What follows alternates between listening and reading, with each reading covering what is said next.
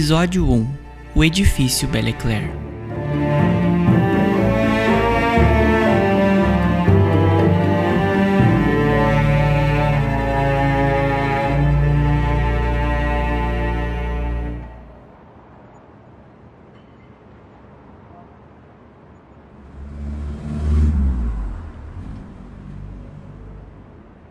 Hoje é dia 13 de agosto de 1917 e eu sou Lady Peregrine Ravencroft, a sua anfitriã para conhecer o luxuoso edifício Belleclaire e os seus residentes.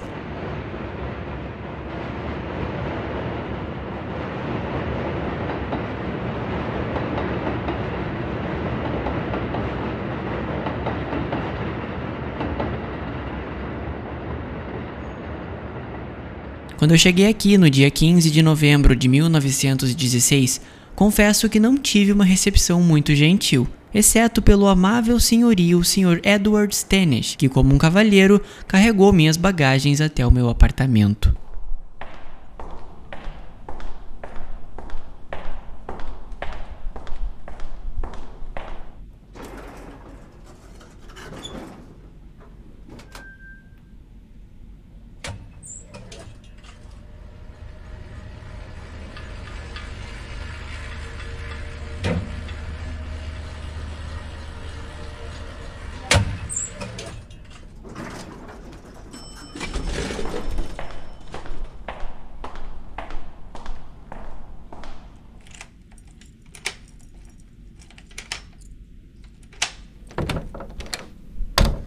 De primeira, eu estava chocada com o nível de sofisticação de Belleclaire, mas ao mesmo tempo intrigada pelo alto número de moradores e tão pouca presença deles nos corredores do edifício. Entretanto, minhas intenções naquela noite eram simplórias. Como qualquer amante do puro silêncio e uma pessoa introvertida, meu desejo de aproveitar um vinho tinto ao calor da minha lareira no meu apartamento era inevitável.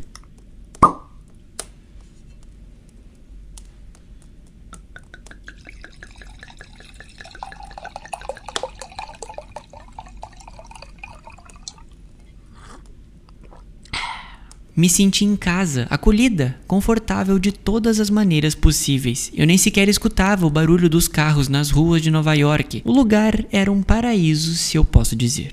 Infelizmente, como qualquer felicidade que um ser humano pode presenciar, ela durou pouco, arrasada pelo toque da minha campainha.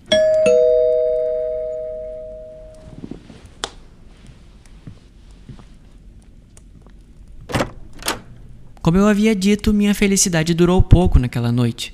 Não me encare como uma pessoa antissocial, apenas como uma pessoa que valoriza o tempo sozinha. Ao atender a porta, me surpreendi ao receber a visita da minha vizinha Dorothy Reis, a qual teve a gentileza de cozinhar uma maravilhosa torta de cereja e preparar um café para me receber como nova moradora. A Dorothy me convidou para ir até o apartamento dela e eu devo dizer que ao mesmo tempo que o lugar apresentava uma simplicidade, carregava todo o estilo e beleza de uma lady.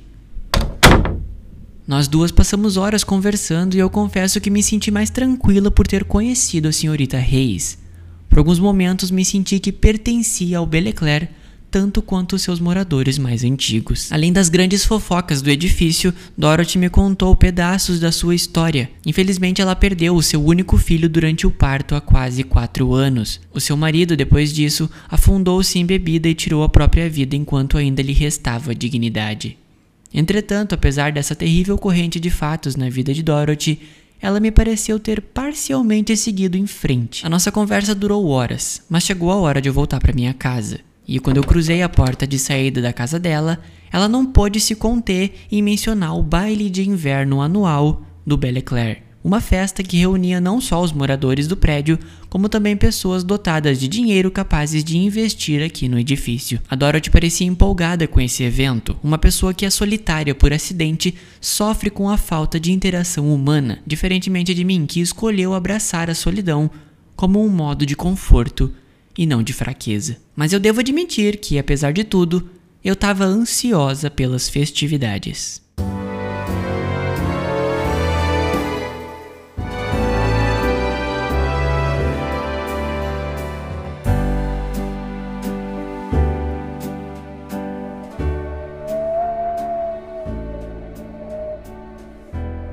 O famigerado baile de Belle Claire estava batendo na porta. A noite fria e congelante marcava sua presença nessa parte do país.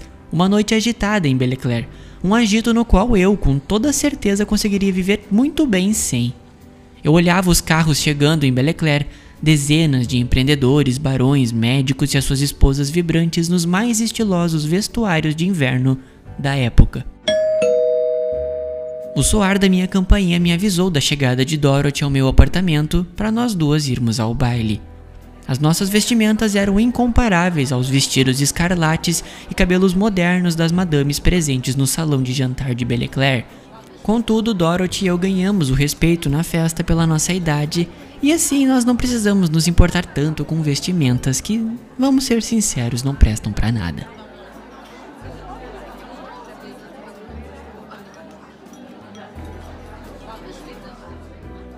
Eu confesso que o ambiente naquela noite estava maravilhoso, uma festa inspiradora, se eu posso dizer.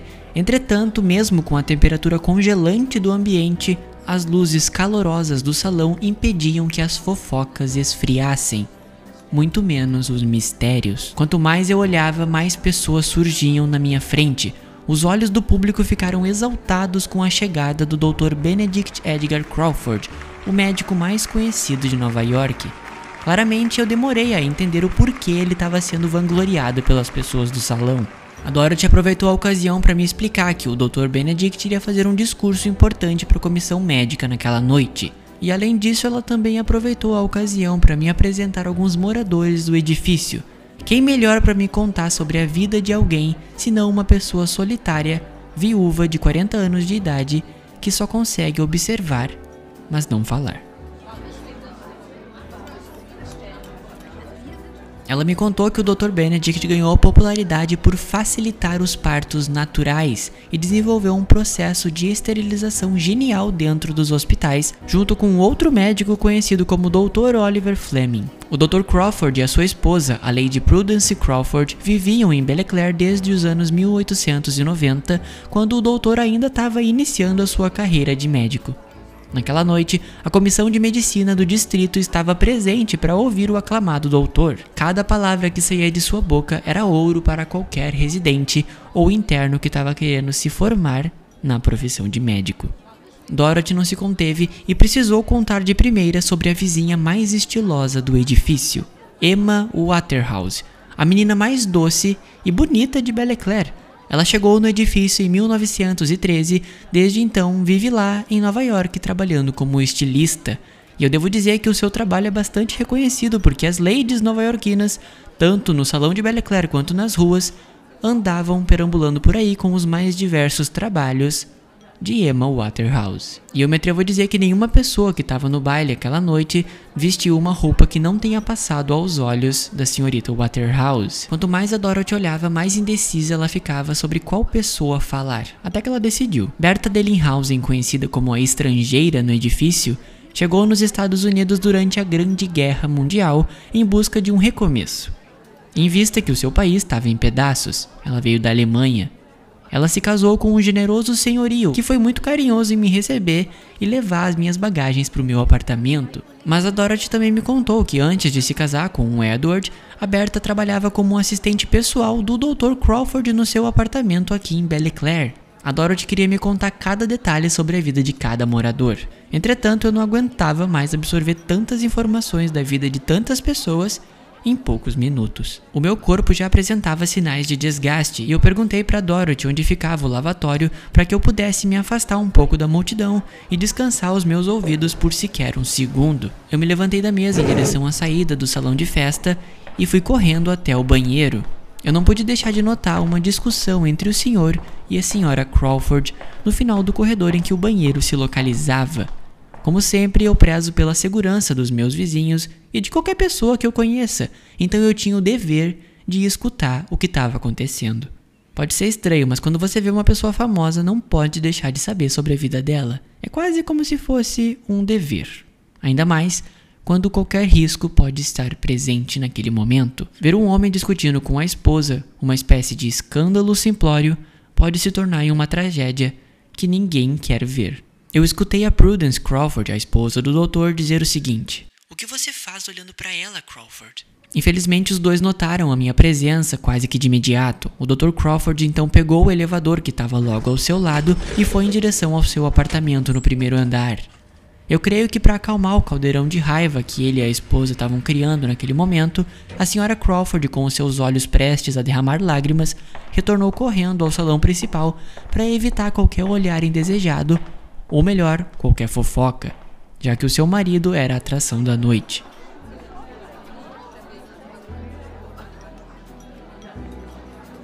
Depois de um tempo, eu mesma retornei ao salão e percebi que as pessoas estavam ansiosas pelo discurso do doutor. Aquela discussão que eu vi ficou rebatendo na minha cabeça por minutos e minutos. Eu mal consegui prestar atenção no que a Dorothy falava para mim. Quando você vê uma discussão entre duas pessoas, uma discussão com uma frase um tanto que estranha, o que você faz olhando para ela, Crawford? Uma fofoca? Um problema?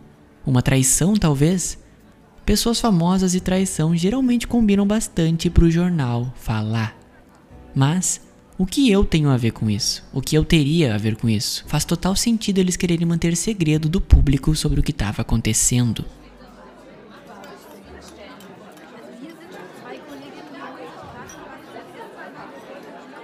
Como eu disse, os ânimos estavam crescendo, as pessoas ansiosas pelo discurso do doutor, quando de repente o Sr. Stennis, o senhorio, o marido de Berta, adentrou ao salão de maneira brusca e assustada. Ele gritou: Um médico, por favor, agora, socorro! Quando eu ouvi a voz trêmula do Stennis, eu pude sentir o pavor que o corpo dele exclamava. Ele e um grupo de médicos que se manifestou naquele momento seguiram em direção a um apartamento que ficava no primeiro andar. Poucos que me conhecem sabem sobre o meu fascínio em um assassinato. Não que eu goste de ver pessoas mortas, não. Eu adoro mesmo é um suspense, a atenção até a descoberta, o mistério se desenrolando até o final surpreendente que leva ao culpado.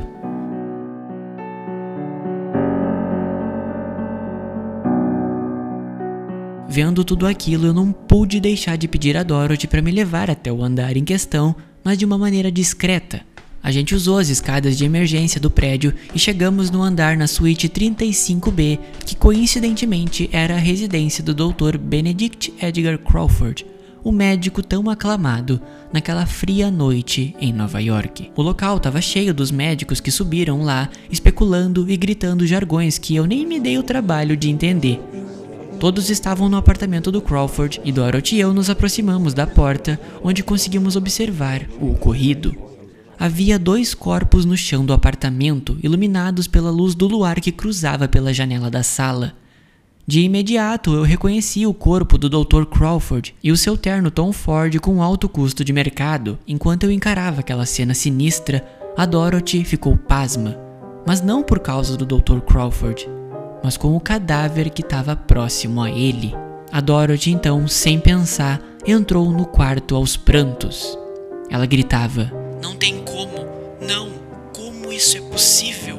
Eu rapidamente entrei atrás dela no apartamento para tentar acalmá-la, mas os médicos me impediam de alcançá-la. Eles até tentaram tirar a Dorothy de cima do outro corpo, que ainda era um mistério para mim, mas nenhuma força no mundo era capaz de parar a dor sobre o luto. Quando eu finalmente consegui chegar perto da Dorothy, ela espantada revelou para mim que o homem, recém-morto ao lado do Dr. Crawford, era o seu falecido marido o homem que tirou a própria vida depois de perder o filho muitos anos atrás.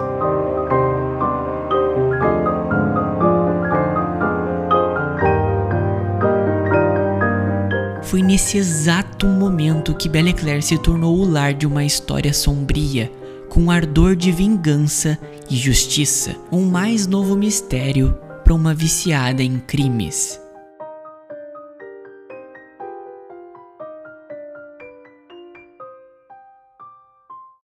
A dúvida ficou rebatendo na minha cabeça durante horas. Como que o corpo de Anthony Reis, o marido de Dorothy, estava lá, caído ao lado de um dos doutores mais renomados da cidade de Nova York? A noite se tornou um labirinto de possibilidades que tiraram o meu sono.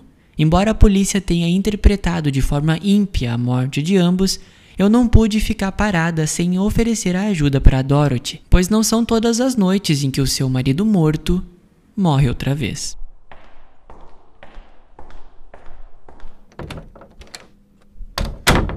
Eu passei a noite no apartamento da Dorothy. Era visível notar o abalo que ela estava sofrendo, e mesmo assim eu não pude conter as minhas teorias sobre o ocorrido na noite anterior. Eu não consegui ficar calada, então perguntei: Quais eram as chances do seu marido estar vivo, Dorothy? E ela respondeu tão confusa quanto a mim. Isso não faz o menor sentido, Peregrine. Eu mesma vi o meu marido morto. Vi cada dia em que ele se acabava em tristeza pelo nosso filho. Eu não conseguia assimilar mais nada. Eu tentei confortá-la de alguma maneira e disse: O seu coração precisa de paz, Dot. Se me permitir dizer, eu não acho que seja difícil entender essa situação. Eu apenas acho que ainda não estamos conseguindo ver a imagem por completo. Eu sei que isso é estranho, Peregrine, mas de que maneira o meu marido morto poderia morrer de novo ao lado do Dr. Crawford? Como? Por quê? E por que agora? A Dorothy disse isso enquanto estava apavorada aos prantos ao meu lado no sofá do seu apartamento. Então eu disse a ela: Eu tenho pressentimentos que me fazem crer em algo maior nisso tudo, Dorothy. As entrelinhas sempre contam a verdadeira história. Eu não queria ficar incomodando a Dorothy com hipóteses malucas pelo resto da noite. Eu fiquei no apartamento dela até que ela dormisse, então fui para minha casa. E por incrível que pareça, acreditem ou não, eu continuei pensando durante várias horas se o meu esforço valeria a pena.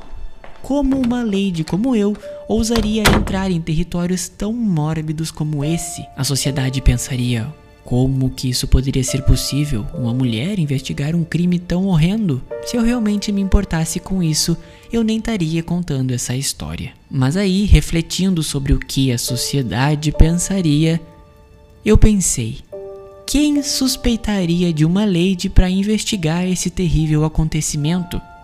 O Belecler era um edifício com olhos por toda parte. Quem quer que esteja por trás disso tudo precisa trabalhar duro para esconder as suas mãos após ter dado tapa. Então aqui eu faço o meu voto. Eu não vou parar até entender o que aconteceu no apartamento do Dr. Crawford. Eu não irei parar até descobrir a verdade sobre o mistério em Belecler.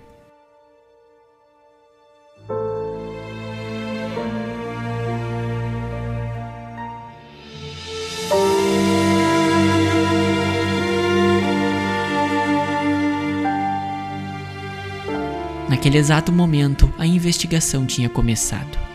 Um pouco antes, naquela noite, eu estava na casa da Dorothy e ela me questionou sobre o ocorrido, se perguntava como e por que de tudo aquilo está acontecendo. De maneira involuntária, a Dot havia estabelecido nosso objetivo com essas duas perguntas. Eu pensei comigo mesma que era de muita importância que a gente conseguisse visitar o apartamento do Dr. Crawford antes que as suas posses fossem retiradas. Mas como entrar em um apartamento onde duas pessoas morreram de uma maneira tão macabra? Com as chaves, é claro. Na manhã seguinte, eu acordei determinada em ajudar a Dorothy. Fui até o apartamento dela, nós conversamos e eu descobri que, além de mim, além da minha obsessão, ela também precisava saber da verdade. Ela queria saber a verdade, mesmo que fosse algo doloroso reviver o passado, ver dores antigas, sofrer mais um pouco do luto que não tinha ido embora. Eu expliquei para ela o meu plano e disse para ela ir em direção até a suíte 35B, o lar do Dr. Crawford, a cena do crime, enquanto eu iria conseguir a nossa passagem de entrada no apartamento.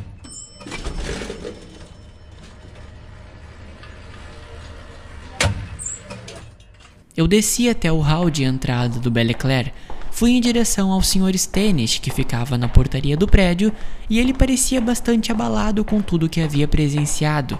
Afinal, nenhum escândalo dessa magnitude havia ocorrido naquele edifício antes, não pelo menos aos cuidados do Stennis. Eu cheguei perto da bancada e disse: Sr. Stennis, como está? Imagino que o senhor esteja bastante abalado com a situação. Ele respondeu: Senhorita Peregrine, é muito bom ver a senhora. Eu confesso que não consegui dormir à noite. Fiquei imaginando a cena de novo e de novo. Eu então disse a ele: Sr. Stennis, se me permite, eu gostaria de entender. Como o senhor encontrou os corpos? Ele, com um rosto um pouco duvidoso, respondeu: Não foi por acidente. Eu estava no elevador quando o Dr. Crawford terminava de conversar com a sua esposa no final do corredor. Ele parecia estressado e me pediu um drink do nosso bar. Quando eu cheguei no apartamento dele, eu escutei dois tiros, o que me fez abrir a porta rapidamente. Foi nesse momento que eu encontrei os corpos e corri ao chamado dos médicos. Curiosa do jeito que sou, eu não pude deixar ele perder a linha da meada, então eu perguntei: O senhor viu mais alguém no apartamento? Alguém capaz de dar esses tiros? E ele, um pouco impaciente, respondeu: Quantas perguntas invasivas, senhorita Peregrine. Uma lady não deveria carregar tanta barbaridade em sua mente. Minha mente parece bastante estável, senhor Stennis. Eu respondi. Perdoe-me se eu fiz sentir desconfortável com essas perguntas. Tenha um bom dia. Ele devolveu um bom dia e eu consegui sair de lá, um pouco insultada, mas ao mesmo tempo gloriosa por ter conseguido o que eu queria, sem mesmo ele ter percebido. Baseado em nosso diálogo, eu posso dizer que o Stannis cooperou com as minhas perguntas até. Felizmente, eu consegui matar dois coelhos com uma cajadada só, extrair as informações quentes do momento do assassinato enquanto eu roubava o bolo de chaves de cada apartamento do balcão. Eu me afastei do hall de entrada e caminhei até os elevadores para encontrar a Dorothy no andar da suíte 35B. Quando eu cheguei lá, ela estava bastante impaciente porque eu demorei um pouco mais que o necessário, mas tudo bem. A gente abriu a porta do apartamento. A Dorothy ficou um pouco ressentida antes de entrar e eu disse a ela que eu poderia fazer isso sozinha, mas ela estava determinada a esclarecer esse mistério tanto quanto eu. Sinceramente, o apartamento do Dr. Crawford parecia intocado à primeira vista, exceto pelas manchas de sangue no carpete bege, uma cor que combinava perfeitamente com a estampa verde pântano dos papéis de paredes do cômodo. Eu cuidadosamente andei pela sala daquele local até me deparar com um armário que estava semi-aberto, um armário que ficava perto das estantes que o Dr. Crawford usava para colocar os seus livros, artigos científicos, prêmios e muitas outras coisas. Eu olhei minuciosamente e percebi que o Crawford registrava os casos de seus pacientes e armazenava nesse armário que estava semi-aberto. Algumas pastas estavam faltando, pelo que eu pude identificar. Duas ao total. A Dorothy chamou a minha atenção para perto da janela do cômodo e, ao me aproximar, ela disse: Olhe, Peregrine, aqui na janela uma marca de sapato. E as videiras do lado de fora da janela estão quebradas. Não há outro jeito delas quebrarem naturalmente. E eu respondi: A não ser que alguém as force o suficiente para quebrá-las. Essas videiras podem ter sido usadas como acesso ao apartamento de Crawford, e essa pegada que foi deixada na janela com certeza comprovou essa teoria. Era inegável pensar que a polícia já não tinha noção do que estava acontecendo eles com certeza sabiam dessa teoria da pegada e das videiras, mas quando um crime desse acontece, a polícia geralmente vai ao lado mais fácil. Com certeza, daqui uns dias a gente veria o nome de Anthony Reyes, o marido falecido de Dorothy, que foi encontrado aqui no cômodo, sendo colocado como culpado pela morte do Dr. Crawford, apenas por ele ser famoso. Mesmo sabendo da atividade policial, Dorothy e eu não podíamos deixar de encontrar uma verdade pelos nossos próprios olhos. Eu retornei a observar as estantes quando notei o caderno de horários do Dr. Crawford, artefato que coincidentemente poderia trazer muitas pistas da sua rotina daquele e de outros dias. A nossa investigação foi infelizmente interrompida quando escutamos as engrenagens do elevador se aproximando do primeiro andar, ou seja, havia alguém vindo até a suíte do Dr. Crawford, provavelmente.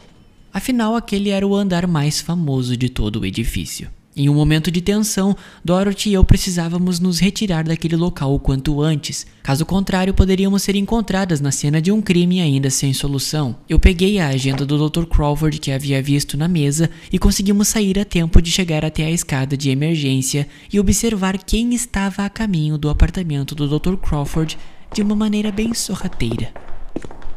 O elevador havia chegado no andar e ele trazia a mais nova viúva de Belleclaire, Prudence Crawford. Ela estava acompanhada de um homem forte, acredito que seja algum carregador para ajudar a retirar os pertences dela do apartamento. Afinal, deve ser muito difícil para alguém que acabou de perder o marido ter que viver em um lugar onde as suas lembranças de vida foram construídas durante tanto tempo. Para uma viúva, ela parecia incrível, com maquiagens glamurosas e uma feição completamente pacífica, algo que não era compatível com o trauma que ela havia sofrido nenhuma marca de olheira de lágrimas ou qualquer tipo de choro que uma viúva teria vivido uma noite depois do marido morrer. Ainda não consigo definir se as minhas especulações eram meu espírito ansioso para encontrar o culpado dessa atrocidade ou se a viúva do Dr. Crawford poderia ser considerado uma suspeita desse crime. Dorothy e eu estávamos em águas perigosas observando a senhorita Prudence. O fato de termos violado a sua antiga residência em busca de pistas para esclarecer o que havia acontecido na noite do assassinato complicava ainda mais a nossa situação. Nós usamos as escadas de emergência na qual nós estávamos escondidas para subir até o andar dos nossos apartamentos. Nós até cruzamos com a senhorita Emma Waterhouse que estava descendo as escadas de emergência. Dot e eu não hesitamos em cumprimentar a Lady Waterhouse que por alguma razão estava com tanta pressa que pareceu ignorar as nossas saudações. Naquele momento, a nossa preocupação era evitar gerar qualquer suspeita na mente dos vizinhos, e por isso deveríamos tentar parecer o mais normal possível. Dorothy e eu corremos até o meu apartamento, abrimos a porta e entramos. E agora, com a agenda que eu recolhi, pude iniciar essa investigação com uma base mais sólida para estabelecer as minhas teorias. O pequeno caderno com certeza era utilizado com frequência. Entretanto, o que chamava mais a minha atenção eram os compromissos do Dr. Crawford no dia de sua morte. Naquela página inacabada, havia três lembretes escritos pelo médico antes de falecer. No primeiro pontinho dizia: preparar discurso para a comissão médica. No segundo, pegar o meu terno na suíte 24C.